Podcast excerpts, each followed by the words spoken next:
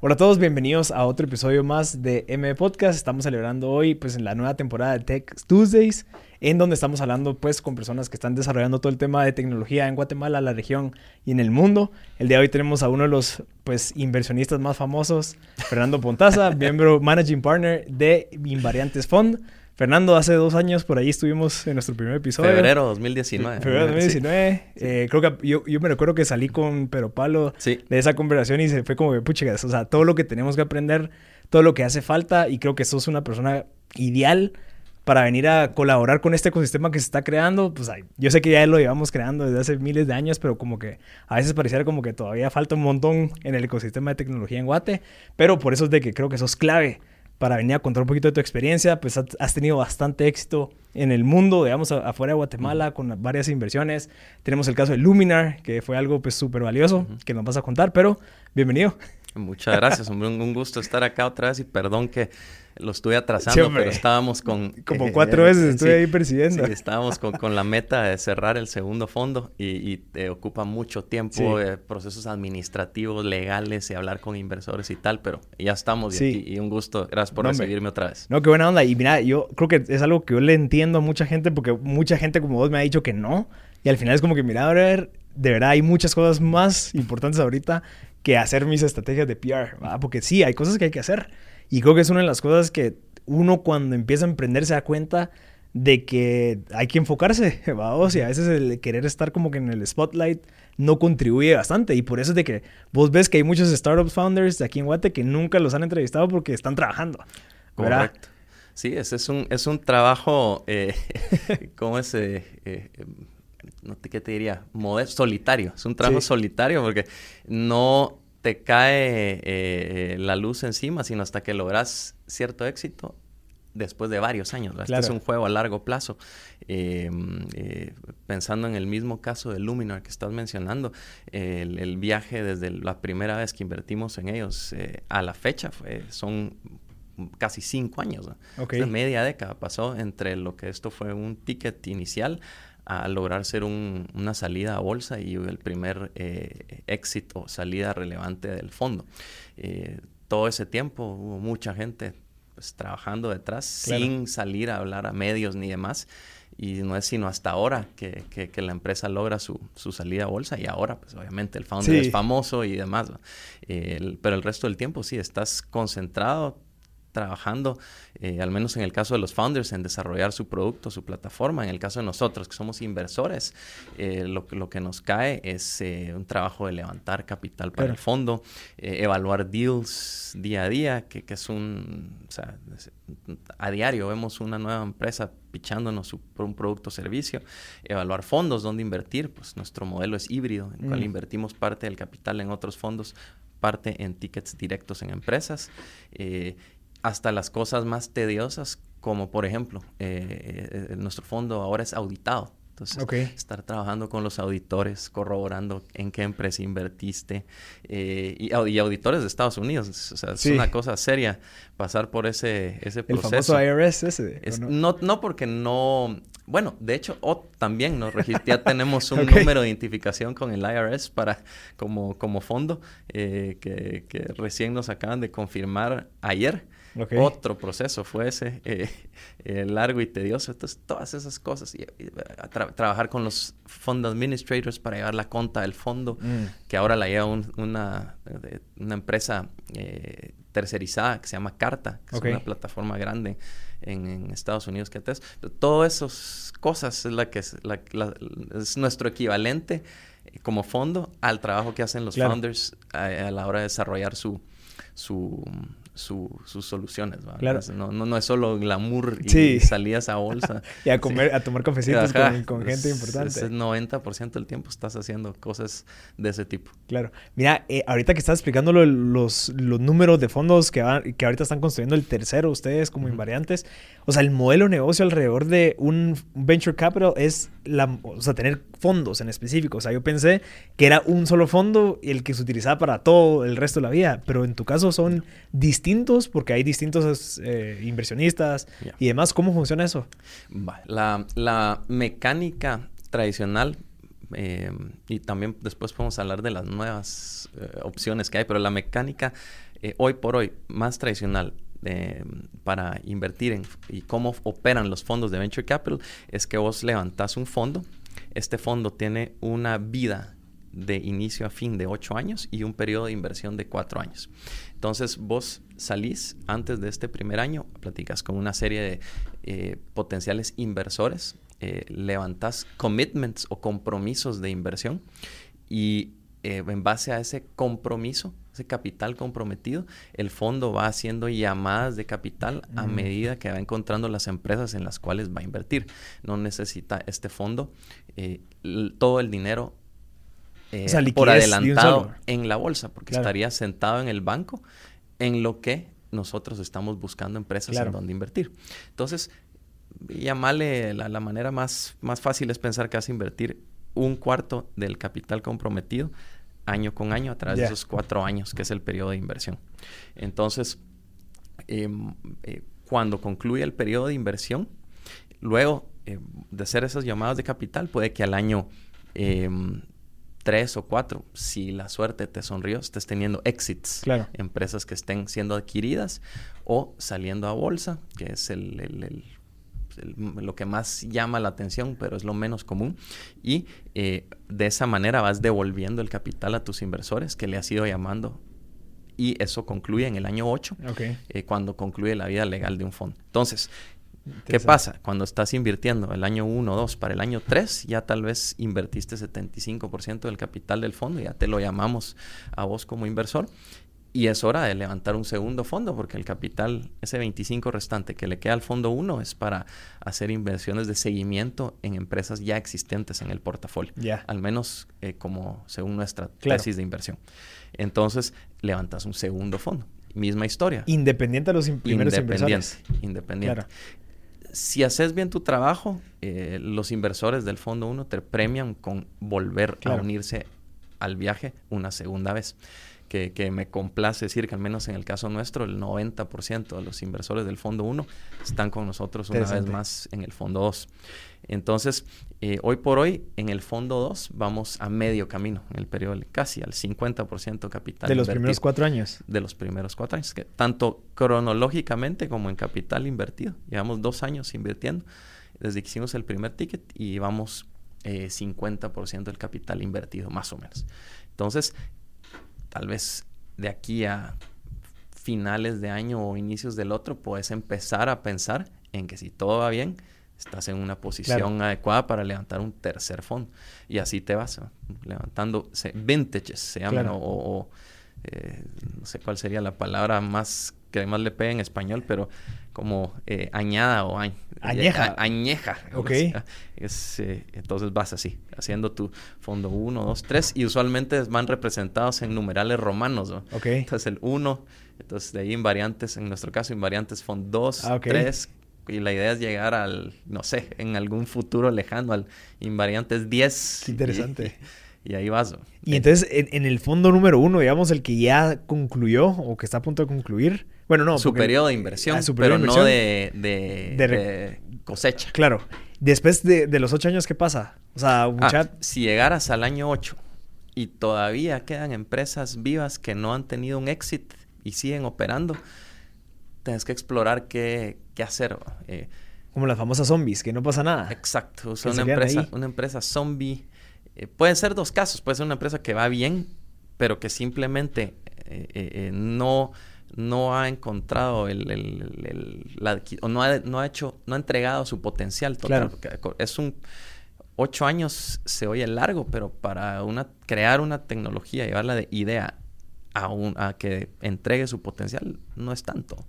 Eh, pensar en un Amazon que empezó hace cuánto y hasta ahora está eh, dominando el mundo. Eso toma tiempo madurar una, una tecnología. Eh, entonces, em, em, me desvía donde O sea, al final, la pregunta era como que después de los ocho años, ¿qué pasa? Ah, sí, al, final, digamos, puede ser una empresa que no te ha entregado todo su potencial el año 8. En ese caso, puedes extender dos años más. El, el, Limited Partnership Agreement te permite extender con el visto bueno de todos los inversores dos años más el fondo, dándole chance a esa empresa que sí logre su éxito. O puedes buscar avenidas em, eh, alternativas. Por ejemplo, hay fondos que se especializan en comprarte posiciones a mm. descuento de las empresas que quedan en tu fondo para el año 8. Existen esos, ese tipo de vehículos. Te compran el portafolio entero que quede. Pero lo más común es que para el año 8 ya tengas claro que sí fue un exit y que fue un write-off o empresa que se fue a cero y que no quede mucho eh, de, lo relevante. Va a ser tal vez despreciable lo que quede vivo para, para el año 8. Sí, porque al final, o sea, no te conviene tanto tener una empresa que esté creciendo poquito, que, que, se esté manteniendo, porque los inversionistas lo que quieren es un retorno 10x de lo que invirtieron. No, ah, qué bonito que le da bien, pero ¿dónde está ese retorno de inversión para seguir invirtiendo? Correcto. Inclusive, tal vez no tanto hablando de, para ponerlo en perspectiva, el inversor en el fondo está esperando tal vez un, entre un 2 y un 4X. Y una tasa interna de retorno de tal vez entre 20 y 30%. Si haces eso, estás entregándole al inversor lo que él está cumpliendo con sus expectativas por sacrificar su liquidez por estos 4 a 5 años. Eh, nosotros como inversores somos los que buscamos el 10X en cada empresa en la que invertimos, 10X o más. ¿va? Eh, hay quienes dicen que tenés que buscar un 100x. Eh, cada inversión que haces tiene que tener ese potencial. Porque la tasa de, mortalidad o mortandad, ¿cuál es la palabra? Sí, mortalidad, creo. Mortalidad es alta. Claro. Eh, tal vez de cada 10 en que invertís, 5 se van a morir. Dos o tres les va a ir mm, bien anormal y esa una o dos tiene que ser suficiente para darte de vuelta el fondo entero. Claro. Entonces nosotros somos los que buscamos el, famoso Tenex. Interesante. Eh, pero al inversor le estás entregando eh, usualmente un 2 a 4X. Mira, y en cada fondo, digamos, en el fondo número 1, fondo número 2, el, futuro 3, obviamente cada vez vas buscando pues más tickets porque también el respaldo de tu éxito en los primeros fondos justifica el, bueno, mucha, ya no vamos a ir por estas startups, sino que ya buscamos mucho más robustas, ¿verdad? Un poquito más adelantadas, un mundo... Depende de cada fondo. Cada fondo tiene su tesis, su etapa donde invierte. Eh, en nuestro caso, seguimos enfocados en, etapas tempranas. Esto es de... Y nosotros... Eh, esto, esto inclusive está en juego. ¿Qué quiere decir etapa temprana? Ahora para levantar capital las empresas usan eh, la terminología de pre-seed, seed, serie A, B. Y eso inclusive, ¿qué quiere decir eso? Cambia año con año porque ahora estás viendo etapas levantar eh, ronda semilla y están levantando 5 eh, millones de dólares, que antes era una serie A. Claro. Entonces, pues, está en debate qué quiere decir temprano o no. Claro. Pero para, como nosotros lo definimos, es que estamos invirtiendo en empresas que ya tienen algo de ventas. No tiene que ser exagerada cantidad de ventas, pero aunque sea la validación de que hay un alguien está dispuesto a pagar por ese producto o servicio, nos es muy importante, nos ha, nos ha ido mucho mejor en las empresas que hemos entrado de ahí en adelante hasta una serie A que cuando hemos entrado en la etapa conceptual o embriónica de una empresa nueva. Em, también denota ese, esas ventas iniciales que el fundador ya tiene una estrategia clara de cómo vender. Claro. Entonces... Y ahí es donde tenemos el reto especialmente local. ¿Verdad? Que, que sí, cualquiera, o sea, literalmente muchas personas pueden crear un startup, definitivamente, sin embargo, no es atractivo para un fondo de inversión saber de que tu mercado, pues son dos millones de personas, tres si mucho, cuatro si te va súper bien, que es la realidad de muchas personas o muchos emprendimientos locales. O sea, definitivamente para que sea atractivo para un fondo así, no sé, tal vez 50 millones de personas, no sé, como que algo que de verdad diga, bueno, tiene la capacidad de escalar y sin embargo también tiene un mercado atractivo en donde... Porque si no, te vas a buscar otro país, pues en donde tienen esa... O sea, hay mucha competencia con la situación actual en Guatemala. Sí, sí, si, si quisieras, y cabal, les recuerdo que parte de eso hablamos hace un par de años acá, que, que, vemos nosotros a la hora de invertir en una empresa y es primero que nada, justo eso, que estén atacando un mercado masivo. Eh, eh, porque sin un mercado masivo no va a crecer esta empresa eh, sus ventas a tal velocidad y escala que en el lapso de 6 a 7 años valga 100x a 100x más porque te compran a un múltiplo de tus ventas. Claro. y, entonces si no estás atacando un mercado masivo, cada tiro a gol que tenemos no nos puede volver el fondo.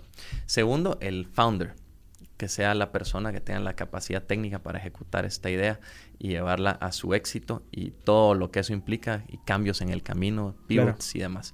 Em, tercero, el, producto, que sea una mejora eh, considerable de experiencia de uso o una innovación tecnológica.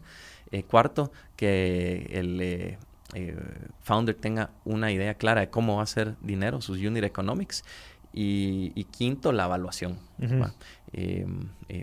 que sea una evaluación justa. Okay.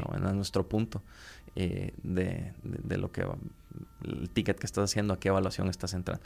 Entonces, de regreso a tu comentario, si no hay un mercado masivo, es difícil que esta empresa sea una empresa como le dicen, venture backable. O sea, que, sí, que sea apto. Que sea apta para que un fondo invierta. Puede ser tal vez una buena empresa para un inversor ángel individual que no tiene un límite de tiempo y se vaya a volver una bonita empresa que genere dividendos y una experiencia eh, a largo plazo. Pero nosotros como fondo estamos obligados a, a ver el camino desde cuando estoy haciendo esta inversión y que va a llegar a un exit en un lapso de de, de, no menos de, 8 años.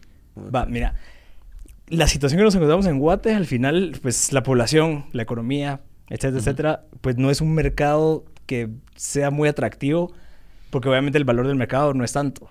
Ya. Entonces, para ser apto para ser, o sea, ser apto para un venture capital, pues no es tan atractivo, además de la parte de la escalabilidad.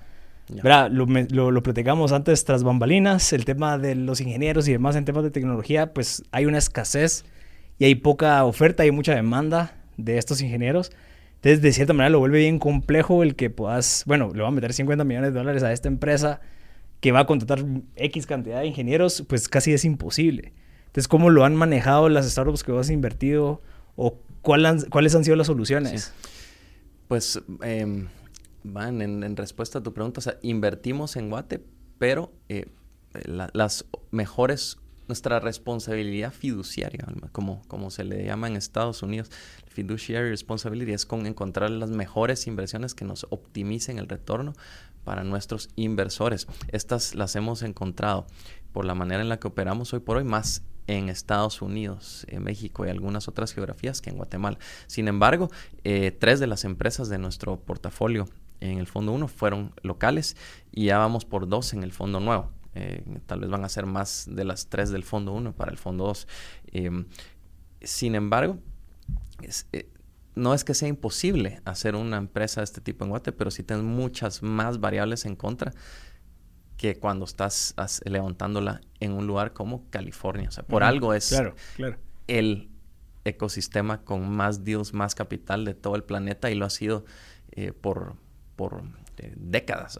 Em, ¿Qué tenés allá? Tenés primero capital a la mano. Puedes organizar un tour de reuniones y picharle a 100 fondos si, si, si quisieras. Y al final necesitas, porque nosotros como fondo tampoco es que tenemos toda la visibilidad y decís que no a algunas inversiones que son buenas. Nosotros llevamos inclusive nuestro antiportafolio, cosas que no hemos invertido eh, y, que van muy bien. Entonces, eh, pues como founder necesitas hablarle a muchos eh, fondos, a exponerte a varios fondos. Entonces, allá sí tenés eso, acá no.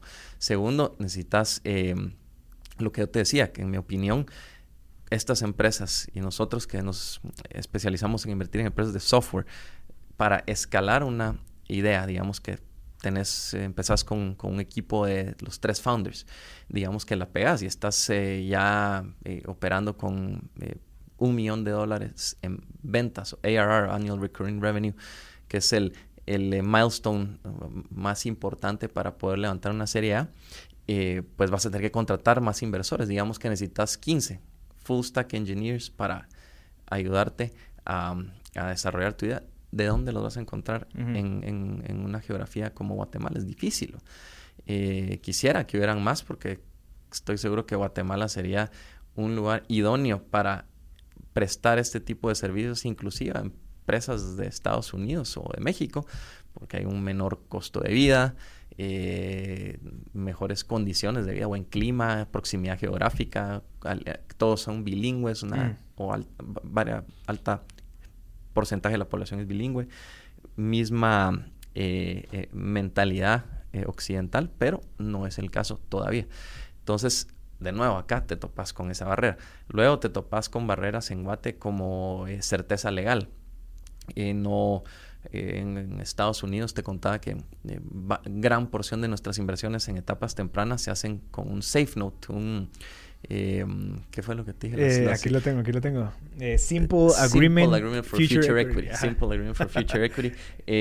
y que es un documento que se firma es ya. un documento de no sé, seis páginas que, que popularizó Y Combinator, donde firmas y ni siquiera invertís a una evaluación, sino solo te compras el derecho de invertir en cuando, llegue, cuando la empresa levante una siguiente ronda de capital, cuando entre un inversor institucional, a un descuento de ese precio en el futuro o a no más de X precio de, de, esa, de esa evaluación. Entonces, digamos que tenés un cap de 4 millones y un discount de 20 y la empresa levanta en un año y medio eh, una ronda de un millón de dólares a 10 millones de evaluación, pues yo entro al 4 millones que me garanticé eh, entrando ese save en un país donde te, es bien ambiguo eh, la, certeza legal, existe una desconfianza inherente entre las personas, siento yo, que harían difícil que confiesen un contratito de seis páginas para invertir en una empresa y saber que, se va a honrar. Claro.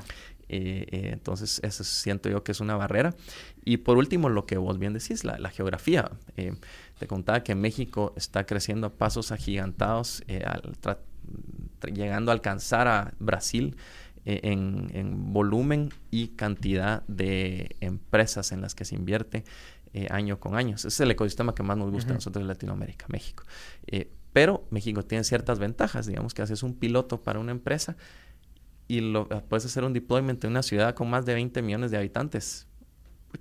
sí, en una ciudad. En una ciudad. Es claro cómo podés llegar a, cantidades de venta grandes con tu piloto en esa ciudad. Acá tenemos eso también en contra. Entonces, no es que sea imposible, pero es, difícil. Claro. ¿Y aquí qué, podemos hacer, digamos, en el caso de, los que ya están emprendiendo, que ya están desarrollando tecnología? Es igual validar aquí en Guate, tal vez el segundo paso sería, pues, ir a ver si, si pasas a México, a otra ciudad. o sea, ¿crees que ese es el, el, el camino? Es el más el más obvio. Eh, empezar acá, dominar tu nicho y luego replicarlo. Pero tiene que nacer la idea desde, desde su primer paso con que sí es replicable fuera claro. Y por eso es de que es clave que sea de software, digamos, para que sea escalable. Es, no es el único camino a, crear una empresa así, pero sí es más fácil. Cuando invertís eh, o cuando escalas una empresa de software, em, tenés eh, chance a distribuir ese software eh, a través de fronteras sin mayor dificultad. Tenés, eh, estás apalancado sobre el código, no necesitas agregar más máquinas o inventario para hacer más eh, líneas de código y distribuirla. Entonces es un negocio que por su naturaleza escala más rápido y a menor costo. Mira, ¿y qué, les espera, digamos, a los que no han desarrollado software? O sea, si existen fondos de inversión que buscan no sé, que no sean tan relacionados con tecnología, sino que tal vez algo que atienda a las masas, digamos, productos y demás? ¿O crees, bueno, mi pregunta va más como que si hay fondos que se especializan en algo que no sea, que sea fuera de, software? Sí, los hay, los hay. hay, eh, nosotros somos inversores, por ejemplo, en un fondo que invierte en biotech, okay. biotecnologías, eh, que es eh, fuera del sector eh, de software. Pueden haber empresas de software que, le den servicios a biotecnología, pero la mayoría son nuevos tratamientos a nivel celular. Como RD. Eh, sí, con eh, nuevas tecnologías de CRISPR y modific nuevas tecnologías de alimentación o bioprogramación de cultivos, ese tipo de cosas que no son, no, es más deep tech y es más ajeno a software.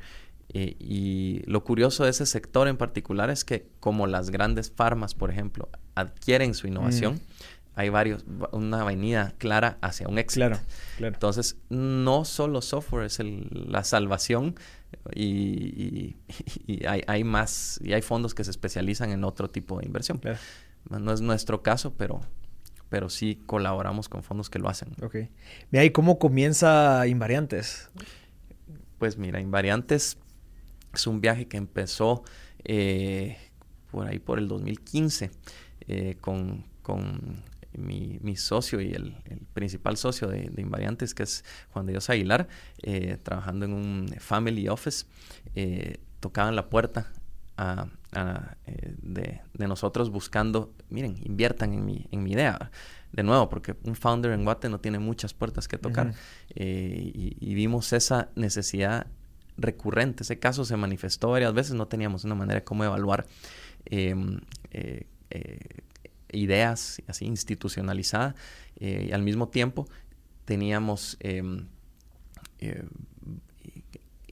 allegados que querían acceso a invertir en venture capital, pensando en casos de éxito eh, en Guatemala, como se, manifestaba en aquel momento, eh, tales como Blue Kite, que lo adquirió Zoom y PayPal, y aquí siguen las oficinas en, el TEC.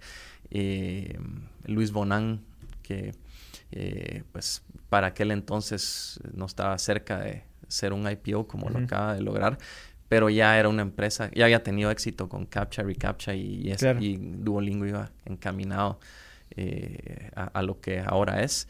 Y dices, ¿cómo capturas? ¿Cómo tengo acceso a eso? y, vimos esa necesidad y dijimos, apalanquémonos sobre la experiencia que tenemos en inversiones eh, en, private equity. Inclusive ya se había invertido en algunos fondos de venture capital para aquel entonces y hagamos un fondo nosotros. Y el detonante eh, final lo dio nuestra proximidad con Giancarlo Ibarwen, que pues, desgraciadamente ya falleció, pero, eh, eh, que, era el rector, el decano de la, de la, Universidad Francisco Marroquín y que fue nuestro socio en el Fondo 1, así como con Helmut Chávez. Mm. Eh, por la y ellos también tenían su programa de heurística y querían ver cómo transformaban esos programas en algo que se manifestara al final de cuentas en una inversión de alguien. Claro. Que esos programas se quedan a veces en eso. En el pitch. de un pitch, vení, aprendé a cómo ser empresario, esto pero ¿y y quién me invierte y cómo se vuelve esto un startup.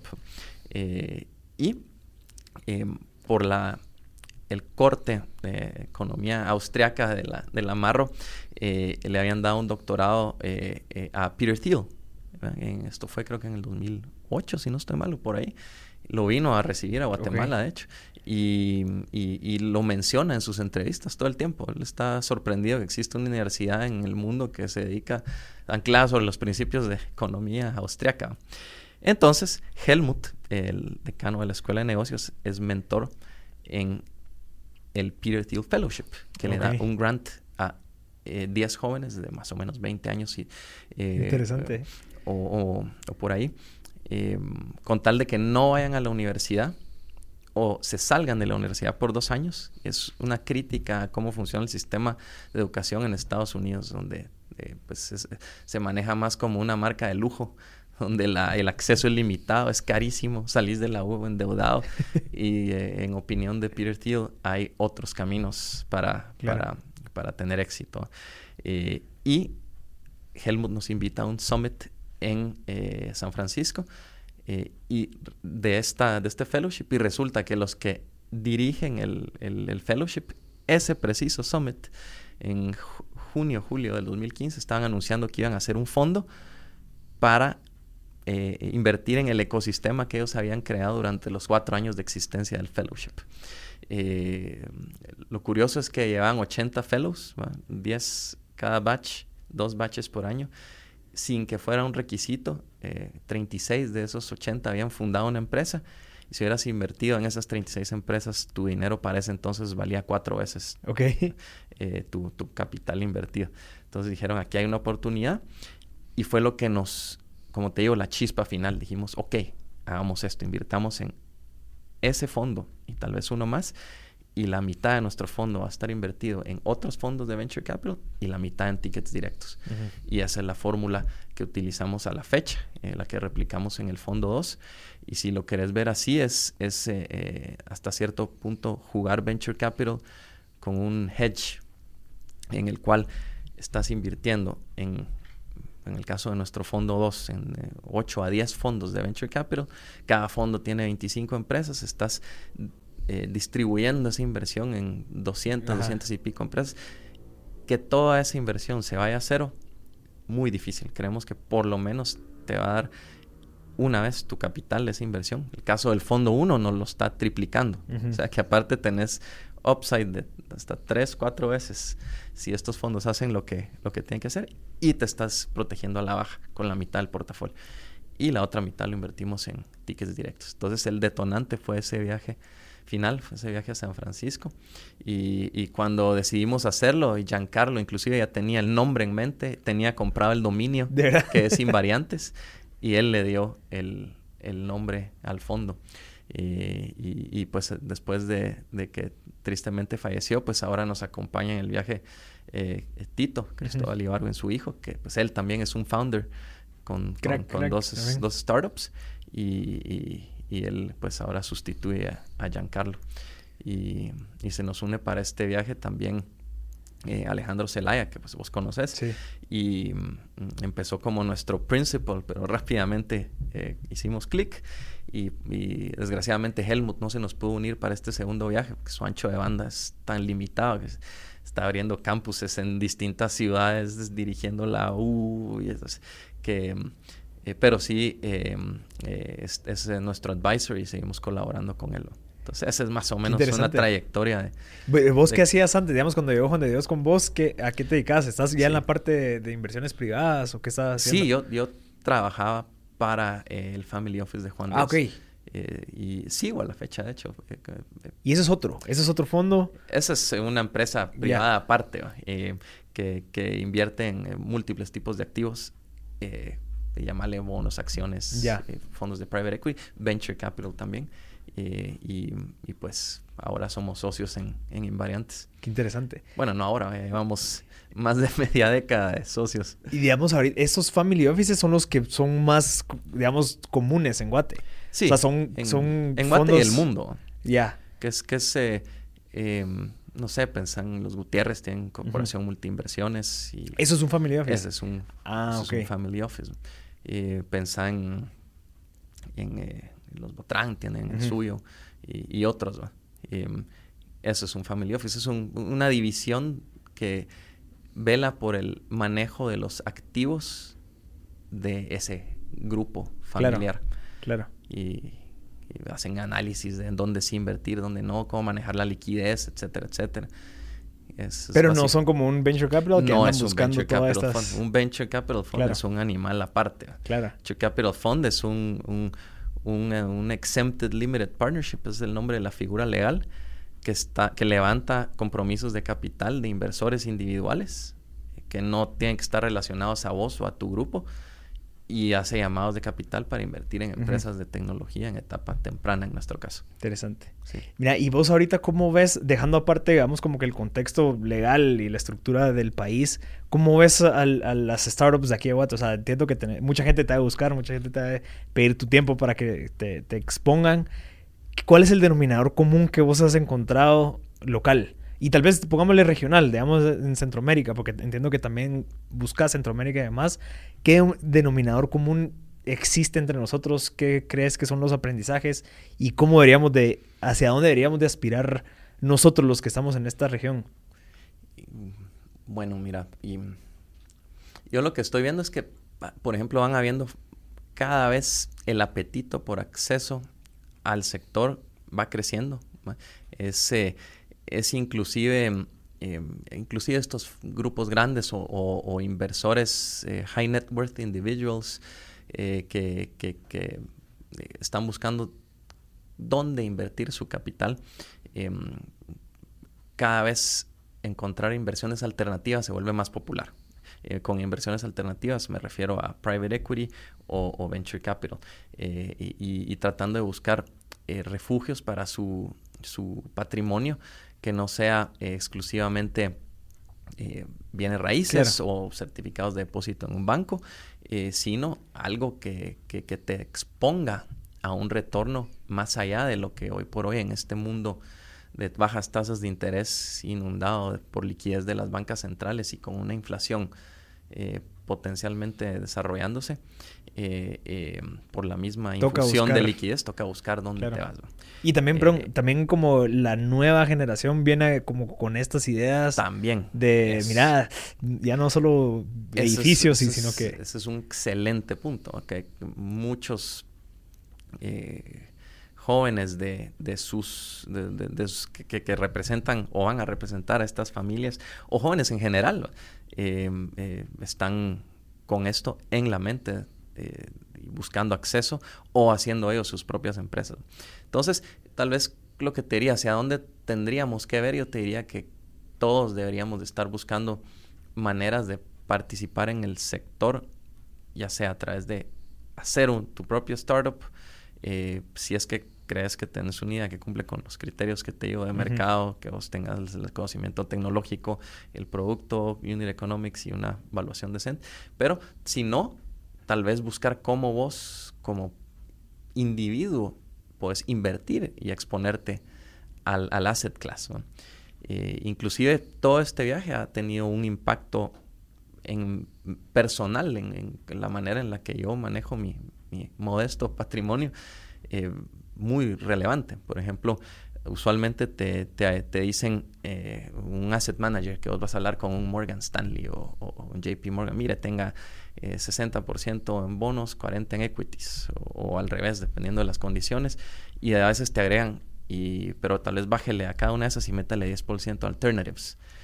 En mi caso, empecé más o menos así, el viaje en Venture Capital con Invariantes 1 porque nosotros también invertimos en nuestro propio fondo para comernos nuestra propia comida eh, y invertimos una cantidad considerable del fondo eh, para tener intereses alineados con nuestros inversores. Eh, pero en mi caso, ahora eso se ha vuelto que de, lo que yo tengo es 78% a la fecha es, es, venture capital. Entonces tengo toda la carne en el asador haciendo, invertida en el sector que yo creo es donde tengo mejores posibilidades de, optimizar el manejo de, mis recursos. Y eso se lo tienes que explicar a tus socios. O sea, miren muchachos, nos vamos a meter a esto, confíen, o sea, si existe una, una accountability atrás de tu parte, que sos como el director. ah, no, porque te estoy hablando de, ah, vos como... yo como ah, persona. Como persona, ha tenido un impacto en mí. Interesante. Que creo que debe, que es lo que quiero que quisiera ver a más gente ya haciendo eso, metiendo tal vez no exagerada como yo, que es claro. 78%, eh, eh, sino, sino eh, tal vez aunque sea un poquito, 10, 15, 20%, pero si viera lo difícil que es tener una conversación así con la 90% de la gente, no, no, no, es demasiado riesgoso.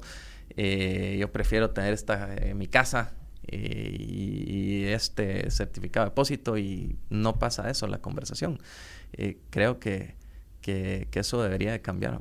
¿Y vos es que alguien que tenga, no sé, 20 mil dólares, pongamos un ejemplo, 25 listos ahí, o sea, que los tiene parqueados, de cierta manera los tiene pensados, tal vez invertir en algún apartamento, lo que sea, si existe una oportunidad para ellos, de cierta manera, consolidar eso y tener una ruta clara de cómo poder invertirlos o digamos vos, digamos en tu, en tu caso, ya no estás a ese nivel como para estar guiando, digamos, estos pequeños tickets, sino que ya hay alguien más o algo que, le pueda, digamos, lo que vos me explicaste, cómo podemos hacer para que más gente de estas invierta en alternatives. Pues mira, eh, para, por fortuna, al menos en, nuestro caso, el ticket mínimo para, entrar en variantes es un, poco mayor a ese monto que escribís, eh, y, pero sí estábamos por ahí en el primer fondo. Y, o sea que, que sí, hubo, una sí hubo una oportunidad. Pero, por ejemplo, ya no quiero canibalizar nuestro, nuestra base de inversores, pero por ejemplo, AngelList. No sé si conoces esa plataforma. Ahí hay varios syndicates que son gente que administra, eh, que, que, te trae deals a la plataforma. Y vos puedes entrar con tickets de mil dólares a cada startup. O sea, con 20 mil dólares podrías entrar llegar a, a, entrar en 20 startups. Si no conoces quiénes son los actores qué tecnologías te gustan y no tienes una idea clara, puedes inclusive delegarle a AngelList, que tiene ahora el Rolling Funds, eh, eh, donde, o tiene el AngelList Fund, donde ellos invierten en, llamarle 100 startups por fondo, y estás de esa manera teniendo exposición a un índice, más o menos como lo que te escribí que nosotros tratamos de hacer con la mitad de nuestro portafolio, un índice representativo del Early Stage Venture Capital. Eh, que, al final te da retornos como los que te escribo. La meta es algo por arriba de 20% tasa interna de retorno, con un monto como 20 mil dólares, menos inclusive. Ok. Eh, y, no es difícil abrir una cuenta en AngelList, como, como una cuenta de corretaje. Mandas tu pasaporte, proof of address, eh, un recibo de agua, luz o teléfono, llevas un W8BNE de, alguien de Guatemala. De alguien de Guatemala. te reciben como inversor y, estás a tres clics de ya tener algo de exposición a Venture Capital. Sí, porque las alternativas que alguien tiene aquí es, bueno, voy a comprar un apartamento, voy a comprar, pues, bueno, creo que solo eso. O sea, bonos o stocks o ahorita que la famosa cripto, pero pongámoslo en un escenario en donde podamos comparar ambas. ¿Vos crees que con 20 mil dólares metidos en AngelList definitivamente sale mucho mejor que invertir en cualquier bien inmueble. No cualquiera, pero en los normales. Digamos, en el tema de retorno, digamos, un 5 o 10%, si fuera 10% ideal, o 5%. Pues yo tampoco quiero hablar mal del sector de bienes raíces, pero si, si haces la mate a cómo están los precios hoy por hoy de un apartamento en una zona eh, 14. 14, 4 inclusive. Ajá. ¿Cuánto calcularías vos que, que puedes sacarle retorno lo que se sé que vale como 250 mil dólares. Por ejemplo, tenés eso. Si a eso le restas el UCI y le restas el mantenimiento y pensás que lo vas a tener alquilado 80% del tiempo al precio que se puede alquilar en un apartamento, eh, ahí, eh, le vas a sacar que entre 3,5, 4,5% tu inversión es casi la inflación. o, menos. De, de verdad, eso es lo mejor que puedes hacer. Eso sí, es una inversión de bajo riesgo. Claro. estás anclado en... Eh, aquí lo que estás haciendo es absorber más riesgo, apostándole a Venture Capital. Eh, y... Eh, pero te estás exponiendo a algo que te puede dar un retorno mucho más considerable, que aunque sea te va a permitir escaparte de la inflación y no perder el valor de tu dinero año con año, como tener un apartamento. Claro. Que antes el juego era tal vez alistarlas con la renta y se va a apreciar 5, pico por ciento al año. Yo no veo que eso pase. Es mi opinión muy personal, pues, con la cantidad de oferta que hay actualmente en zonas como esta, 14, 10, etcétera. Entonces, si vos decís 20 mil dólares, te vas a comprar el apartamento de 250 mil, pues comprate uno de 200 y métele 50 Angels. Ok. Sí, como a nosotros. Y, y eso es posible. O sea, ¿cómo, ¿cuál es el proceso de yo decir, mira, ahorré 50 mil dólares que entra en el ticket del, del fondo 3? ¿Qué, proceso es el que, cómo, cómo, es? Que se, pues así sería, o sea, ponete, al menos en nuestro caso, la, suerte que tuvimos es que la mayoría de inversores es gente que conocemos eh, directamente. Entonces no somos un, un, shop que es, claro. casi ningún fondo de venture capital está ahí anunciándose. Es un, es un family and friends, así. Exacto. Y, es por alguna razón eso o es más que todo? Buena pregunta, fíjate.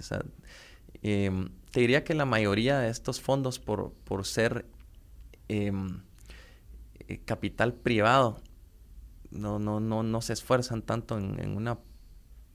Tal vez por el perfil del inversor que entra, es más alguien que viene hacia vos porque sabe tu trayectoria que vos poniendo un anuncio en la calle venga y invierta aquí y allá. Claro pero pero es generalizada esta, esta tendencia en venture capital en el mundo. ¿no? Hay, hay pocos. La manera en que los fondos ponen su presencia allá afuera es haciendo summits, eventos, eh, sí, que le pitching competition, etcétera, y así ponen su imagen, se le benefician a sus startups, ponen así su imagen enfrente del público. Pero, pero fondos de emerging managers como nosotros es, cero lo que, lo que hace ese trabajo y es más eh, que lo que vas haciendo uno a uno con gente que sabes que, que tiene interés y ah, representa su interés y tenés una conversación con... Y a pesar de que te conviene tener bastante plata, pues, porque al final, eh, tal vez ahí me, lo corregís, pero si un fondo tiene bastante capital para invertir, tenés mejores oportunidades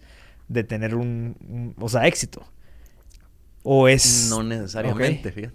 Eh, es nuestra, nuestra experiencia que si levantas, si tenemos números, inventemos los números, si levantas un fondo de 10 millones de dólares, tenés más, es más probable que te inviertas en 20 empresas y una de esas te devuelva el fondo entero que si tenés un fondo de 500 millones de dólares. Para empezar, los, ¿cómo vas a invertir esos 500 millones? Un ticket, una empresa en una etapa temprana, como en las que nosotros invertimos, va, a invertir, eh, va a estar levantando rondas de entre 250 mil dólares a un millón de dólares. Si te es un fondo de 500 millones, no puedes solo decirle, te voy a dar 10. Vas, el, la escala de un fondo de ese tamaño te limita a poder invertir en etapas tan tempranas o tener tickets de un tamaño, por ejemplo, ya pensemos en el caso de un fondo de 10 millones y le meto un millón, es un décimo del fondo. Y que a esa empresa le va bien, fácilmente puedes estar devolviendo el fondo entero con una empresa. Mientras que un fondo de 500 vas a... tienes que encontrar más de claro. varios, eh, 100 o 10 X. Y em, en general, fondos de, de, tamaño de 50 millones o menos tienen un eh, mejor rendimiento que fondos grandes.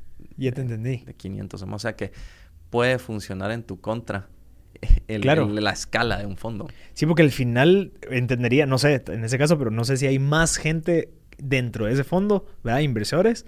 Bueno, también podrían haber menos gente con más plata. Correcto. Claro, y al final ahí lo que hace es de que, bueno, tenemos 500, hay que usarlo muy bien porque hay que conseguir un billón de retorno, no como este que hay que conseguir 15 o 20. Para, para llegar a un 2X, que es apenas el mínimo que, que sería sí, tu meta. Claro, claro, claro, claro. ¿Y, vos cómo, cómo tienen ustedes pensado hacer invariantes algo escalable? O sea, ¿cuál es la estrategia en este caso en donde, en donde de, cómo funciona ese modelo o el sueño, digamos, de un invariantes? Sí, ponete, ese es, inclusive, no es eh, exclusivo a invariantes, sino en general, los fondos de Venture Capital eh, van eh, usando su primer fondo como plataforma para el segundo, como plataforma para el tercero, para ir creciendo en tamaño. Em, si te pones a pensar, un fondo de Venture Capital cobra 2% de management fee sobre tu compromiso eh, al, año. Entonces, digamos, un fondo de 5 millones eh, por 2% eh, al año te da para pagar los gastos legales y la renta y el internet y un cachito de salario. y, y como de verdad es dinero, es que una vez le devuelves 100% del capital a tus inversores del dólar 101 en adelante, digamos que me diste 100 del dólar 101 en adelante, 80 son para vos, 80%, 20% para nosotros. Ahí es donde está eh, de verdad la, el, incentivo. Claro. Sin embargo, eh, si, si, lo pensás de nuevo, para un fondo de 10 millones, aunque te vaya bien, es, no es tanto. Entonces, a lo que quiere uno ir eh, llegando a esa levantar, tal vez empezás con un fondo de 3 a 5 millones, el segundo de 10 a 15, el otro tal vez ya va a ser de 30, 40 y el próximo de 50, 70 y ahí creo yo que estás aproximándote a los límites de lo que yo te defino como un emerging manager un, un manager del tamaño que todavía puedes tener éxito más fácil. Si quisieras, pues pasarte esa barrera y, tratar de llegar a, un monstruo de 500 millones o más. que hay fondos que sí lo hacen, como Sequoia, Andreessen Horowitz y demás, pero, pero creo que por diseño, nuestra meta en algún futuro lejano es irte aproximando a tener un fondo de, de más o menos ese tamaño. Pero tenés que irte ganando esa escala con cada fondo que vas levantando, que, no sea solo el primero que lo devolviste, sino el segundo también, y el tercero, y tal vez para el quinto, ya estás, te ganaste tu credibilidad con el mundo el universo de inversores disponibles y ya estás logrando eso. Entonces, esa sería nuestra, nuestra meta, como es la de cualquier fondo de venture capital. Y digamos ahí para poder llegar, digamos, a estas etapas, tiene que haber como un ecosistema, o sea, tiene que haber, digamos, un buen input de startups, pero también tiene que haber un buen input de inversores. Y porque de cierta manera el costo de oportunidad existe. O sea, si le dedico, me pongo a pensar en startups grandes, puede ser que, o sea, el tiempo que le invierto a eso le estoy dejando pasar a un montón de otras startups que pueden ser más pequeñas, sin embargo pueden traer un buen retorno. ¿Cuál sería, digamos, en cada etapa, digamos, de, de 10 millones, 20 millones? ¿Cómo funcionaría, digamos, en esa parte? ¿Qué, ¿Cuáles son los inputs necesarios para ir elevando de nivel? No sé si me explico. Como que, ¿qué, qué tanto tiene que ir cambiando de lo que vos recibís para que existan más probabilidades de poder hacer rentable un fondo más grande? Mm, no sé si te entendí bien tu pregunta, pero, por ejemplo, si, si, si eh, te referís a si cuando vas teniendo un fondo más grande, vas saliéndote de esa etapa temprana. Sí, como que qué, variables tienen que cambiar para que vos puedas ir cambiando de etapa. O sea, que es mejor acceso a startups. No te cambias de etapa. O sea, vos siempre vamos a invertir en etapa temprana. Nosotros, con rara excepción. Tal vez vamos a hacer de cada 20 inversiones dos o tres en una etapa un poquito más avanzada, solo porque es una excelente oportunidad, pero siempre vamos a estar invertidos en etapa temprana.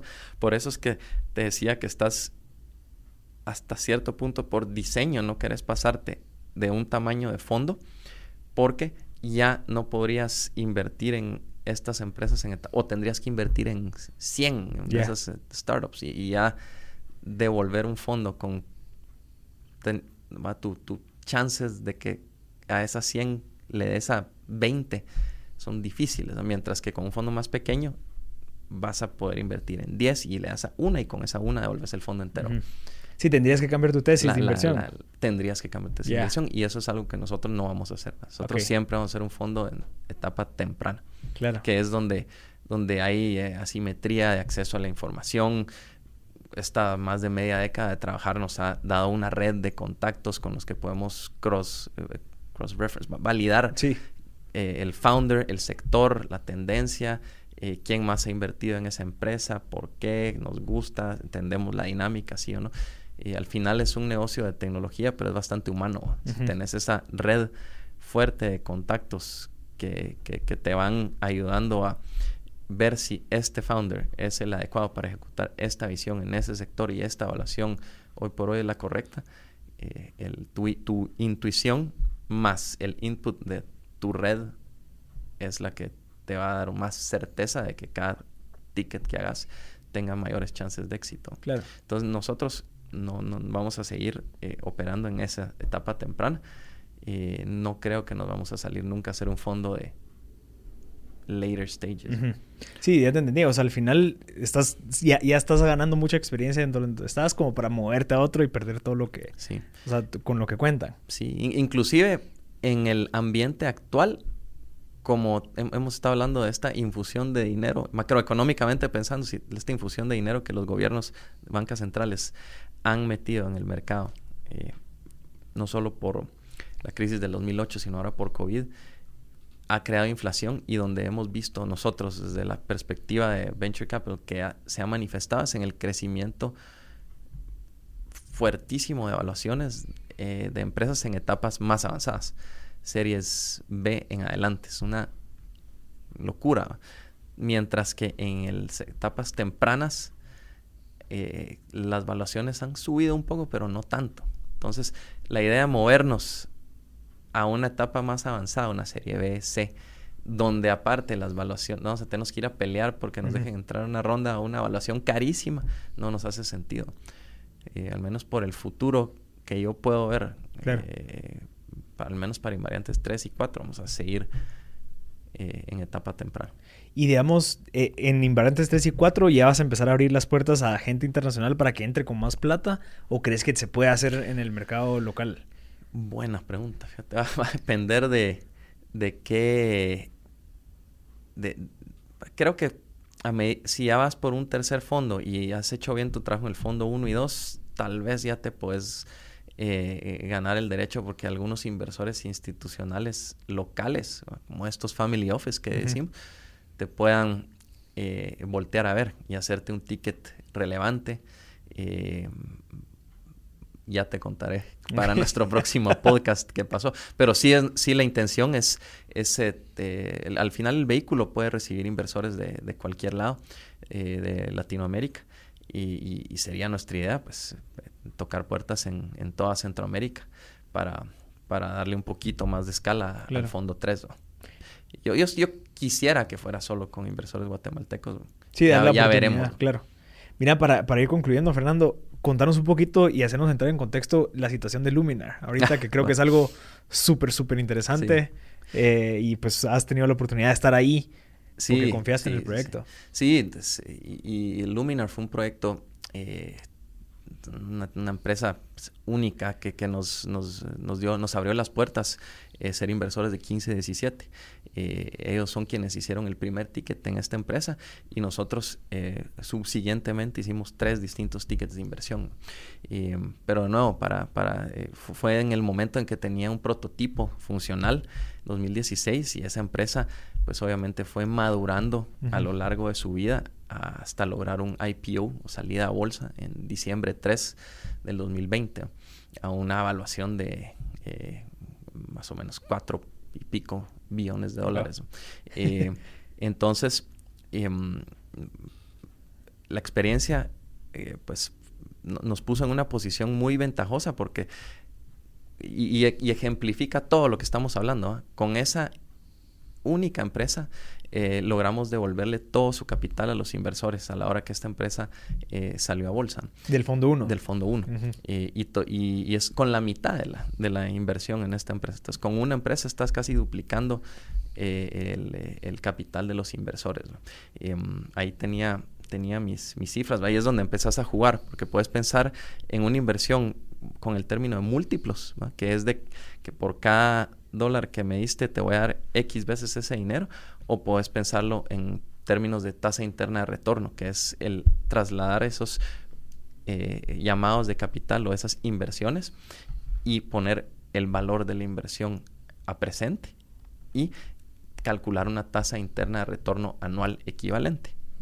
Entonces, ahí tenía, tenía algunas unas cifras que, me parece que ejemplifican eso, pero ponete la inversión. Que comenzaste. Ajá, la inversión 1 fue en el 2016. Esa inversión se volvió poquito más de 15 veces la inversión inicial a una tasa de retorno como de 80%. No te creo. Pero la última, eh, eh, que fue en el 2019, que le, hicimos varias apuestas a la empresa al, ver desde adentro cómo iba creciendo y el potencial que tenía. todo esto. El múltiplo es menor, fue 6 el múltiplo, pero la tasa interna de retorno fue de 152%. Entonces, porque el, momento de liquidez cuando regresó el dinero fue mucho más próximo. Claro. Entonces, pero al final de cuentas eh, eh, vas evaluando eso a lo largo de la vida. Y ahora donde estamos parados es que la empresa salió a bolsa y vos tenés ahora en tu poder acciones de una empresa pública que puedes vender en, cualquier momento. Hubo un periodo de seis meses eh, siendo inversores en la empresa privada que no podías vender, claro. sino hasta em, junio pudimos o sea, hace dos meses. hacer la primer venta, que fue donde hicimos la venta de la mitad de esa posición. Con eso devolvimos el fondo entero a nuestros, nuestros inversores y estamos aguantando un poquito más, tratando de optimizar el precio eh, de, esa, eh, eh, acción. de esa acción para ejecutar la segunda venta y devolver pues si todo va bien, dos veces el capital invertido de los inversores.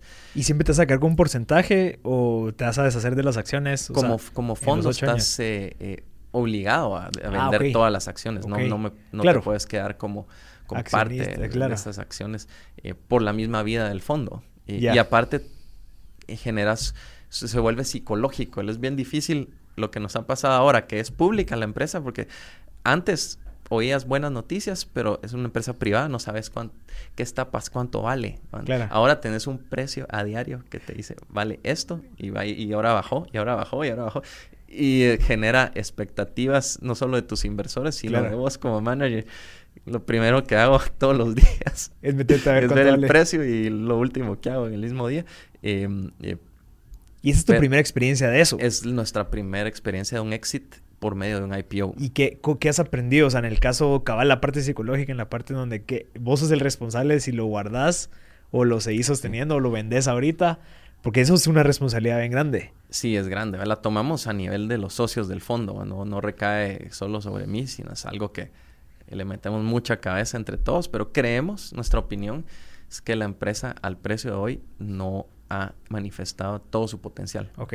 Y, y estamos seguros que confiamos que viene más de uno u otro anuncio de un nuevo cliente u otro que, que vaya a ser relevante. La empresa ya operando en el mercado público eh, tiene contratos eh, cerrados con Volvo. A partir de 2022 todos los carros Volvo van a traer un sensor Luminar, así que tal vez vamos a ver en cuestión de año y pico una Volvo aquí en Guatemala con un Luminar operando. Eh, oh, contanos, para, que la, para la gente que está escuchando Luminar, ¿qué es? Ah, es un lo que es es un, es un eh, LiDAR system que distribuye un rayo de láser al horizonte y vertical.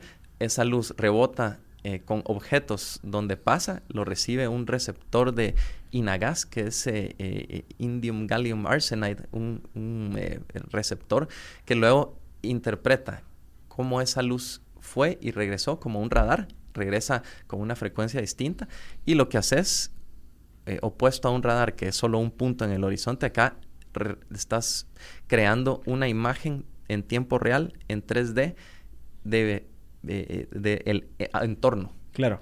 A 250 metros de distancia. Es el único sensor LiDAR del mundo que puede ver a esa distancia bajo cualquier condición. Los otros sensores son cámaras. No, cámaras los son de Tesla, digamos. Tesla usa cámaras, que, que, es otro debate que hay con Elon Musk y el resto de la industria automotriz, que él cree que puede lograr un vehículo autónomo solo con cámaras. La postura eh, eh, de, de, Luminar y, Volvo y, y, Mercedes y otras personas que respaldan la tecnología LiDAR es que vos querés algo que vea más allá de lo visual. Un láser como este sistema eh, LiDAR puede ver a 250 metros y esa bajo cualquier condición de tiempo, en la noche, lloviendo, nieve, neblina, eh, polvo, puedes identificar en qué dirección y a qué velocidad y qué tipo de objeto es, si es un humano, una moto, un carro, un stop sign, eh, un, eh, y te da siete, un poco más de siete segundos de tiempo a reaccionar manejando a 100 kilómetros por hora. Siete segundos es un montón. Es un montón. Entonces, eso es lo que querés, más allá de una capacidad visual que te puede dar una cámara y tratarlo de lograr con este sensor. Entonces, integrando este, ellos proveen esto, el sensor de los ojos del vehículo, se aliaron con una empresa de Volvo justo que hace la integración con los vehículos y la idea entonces ahora es venderle a las marcas de vehículos que quieran los ojos y esta integración y ya que las empresas de vehículos hagan su propio carro eh, y, que interprete ese input y que decidan cuándo frena, cuándo cruza, etc. Y la mecánica que hace eso. Pero el, sensor, los ojos del vehículo los provee Luminar. Eso es lo que hace. Entonces, interesante. Si querés verlo así, estamos hablando de impacto el otro día y cómo, en mi opinión, Venture Capital es tal vez el, el, uso más noble que hay para las finanzas, que estás invirtiendo en algo que es una idea, que si le va bien en un futuro se convierte no solo en una empresa que generó riqueza para los inversores, generó cientos de empleos. Y en el caso de Luminar, eh, va, mucha gente dice, pero el impacto, ponete a pensar que si cuántas gente se mueren al año en, en accidentes eh, vehiculares, si vas a limitar esas muertes por 50%, cuántas vidas estás salvando. Y, todo empezó por una inversión de un venture capital hasta hace eh, ocho años. Sí, dejando la parte del trabajo, la parte de la economía y lo que va a causar esta tecnología. o sea, está salvando vidas. Está salvando vidas ¿eh? con, algo que, no te hubieras imaginado. Entonces, eh, pues eso es Luminar y nosotros somos fans de la empresa eh, pueden comprar Luminar, de hecho, ah, en, la, en, la, bolsa, porque ahora cotiza bajo el, el símbolo LAZR. Está 18, dijiste, la eh, acción. Vamos a ver dónde está hoy. ahorita. Te, voy a decir dónde, dónde, cerró hoy. Hombre, ¿no te causa estrés eso? Estar viendo todos los días. La... está 18.43. ¿Y cómo, estaba, cómo estaba en la mañana? Hoy bajó 1%. Ok. Pero ponete... La, la mejor analogía que he oído eso fue hace la semana pasada nos pichó un un, eh, un fondo que maneja inversiones en el sector de cripto, de, finanzas descentralizadas. Y le preguntamos eso, mira, ¿y, cuál, qué, pensás de la volatilidad del sector? Y dice, mira, tengo en este juego como cinco años, ya, ya tengo un estómago grueso. No me da, no, me da, no me causa tanto estrés. Eh, y, es cierto, fíjate, te vas acostumbrando tu tolerancia a, estas fluctuaciones, porque al final, si vos tenés una eh, tesis de inversión clara, invertiste en una empresa, nosotros ya fuimos a la fábrica de Luminar a ver el vehículo operando, conocer a los founders, eh, y tenés una, tus, tus, los fundamentos de tu inversión están sólidos, yo me puedo aguantar esa volatilidad. Eh, claro.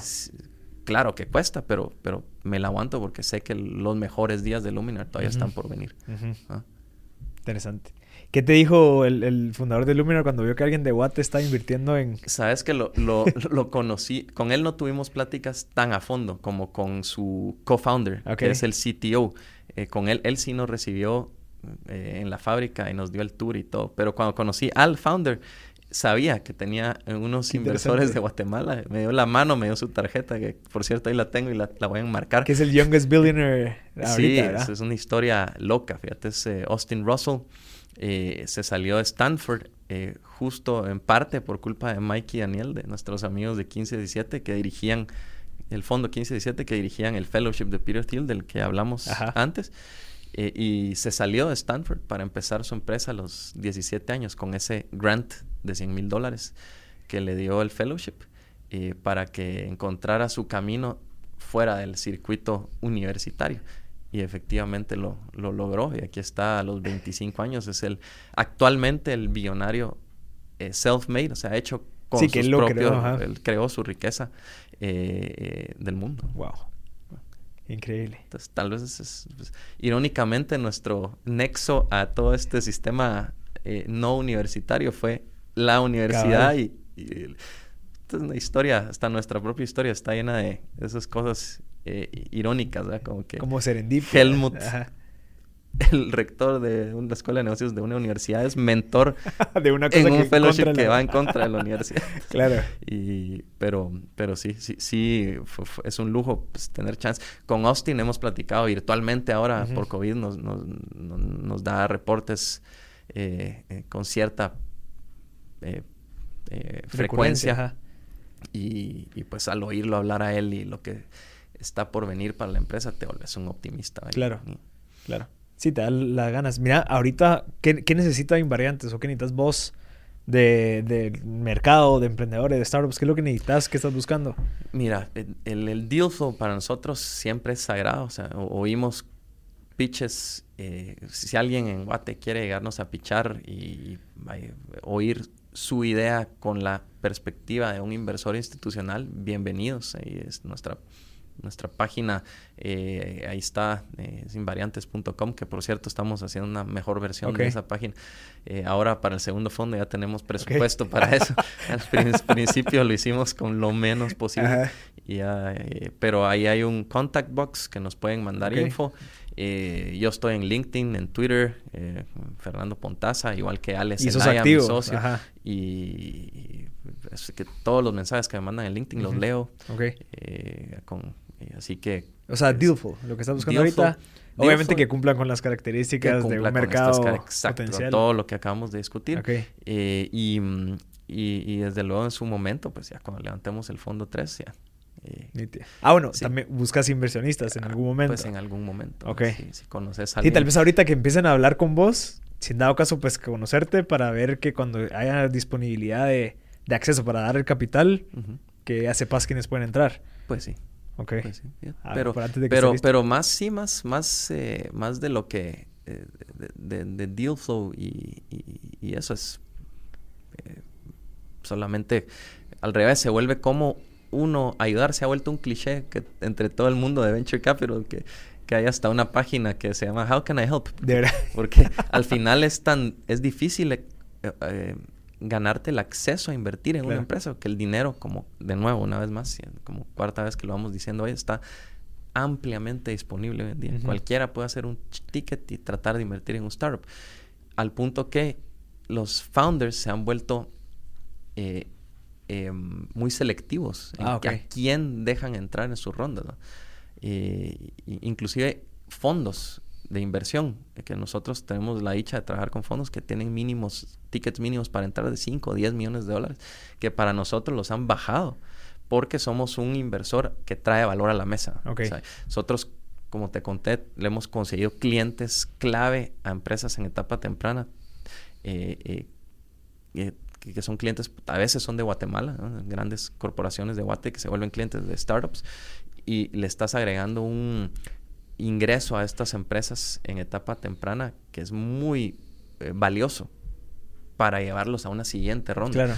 Eh, hacemos introducciones entre nuestra red de fondos. Eso nos pone nuestro modelo híbrido en una posición ventajosa porque tenemos mapeado muchos fondos. Eh, solo el año pasado evaluamos 70 fondos de inversión. Sabemos que este fondo invierte en este sector, en esta etapa y tiene apetito por esta empresa. Y en nuestro portafolio hay esta, esta y esta empresa.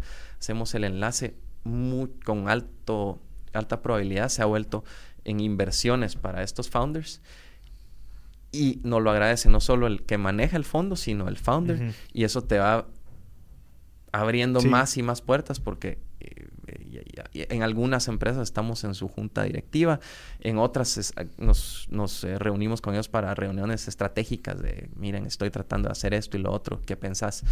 Eh, quiero entrar al mercado latinoamérico, ¿cuál es tu opinión?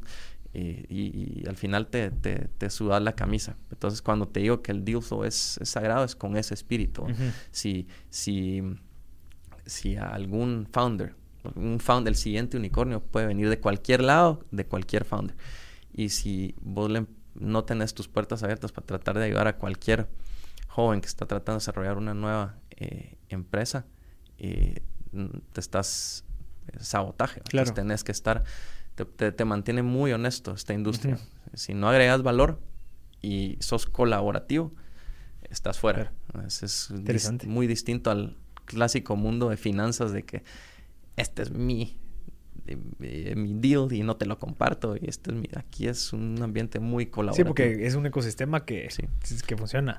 Mira, dentro, para ir ya terminando, porque ya nos pasamos de la hora y tu tiempo, eh, ¿qué crees que, qué actividades podrían contribuir a ese input de nuevas oportunidades para un invariantes aquí en Guatemala? O sea, ¿crees que demo days, crees que, no sé, conferencias, qué es lo que, crees que puede empezar a incentivar esa, ese, ese semillero de startups? Buena pregunta. Mira, extraño los días del Volcano Summit antes de COVID, porque esa, eh, ese, ese summit sí traía talento de muchos lados y, y ponía Watt en el mapa. Eh, nosotros invitamos a Santiago Zavala, que dirige 500 Startups eh, para Latinoamérica. Vino en su momento Julian Buti, que trabajaba en SeedStars.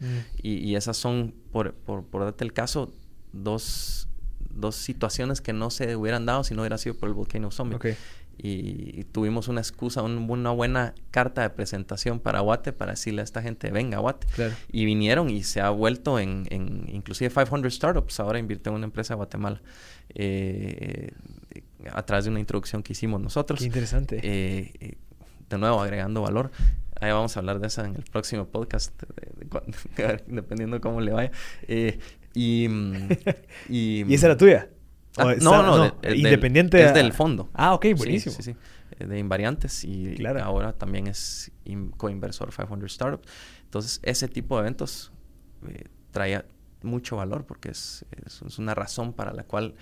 Eh, es que era un evento bien hecho. un evento muy bien hecho por, por como cuatro pájaros de un tiro. Era el lugar, los speakers, los invitados, la temática. Exacto. Entonces, eso.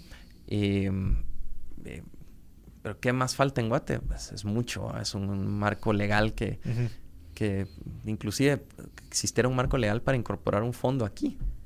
Uno se tiene que ir a incorporar fuera de plaza porque aquí no existe la figura legal para hacer eso.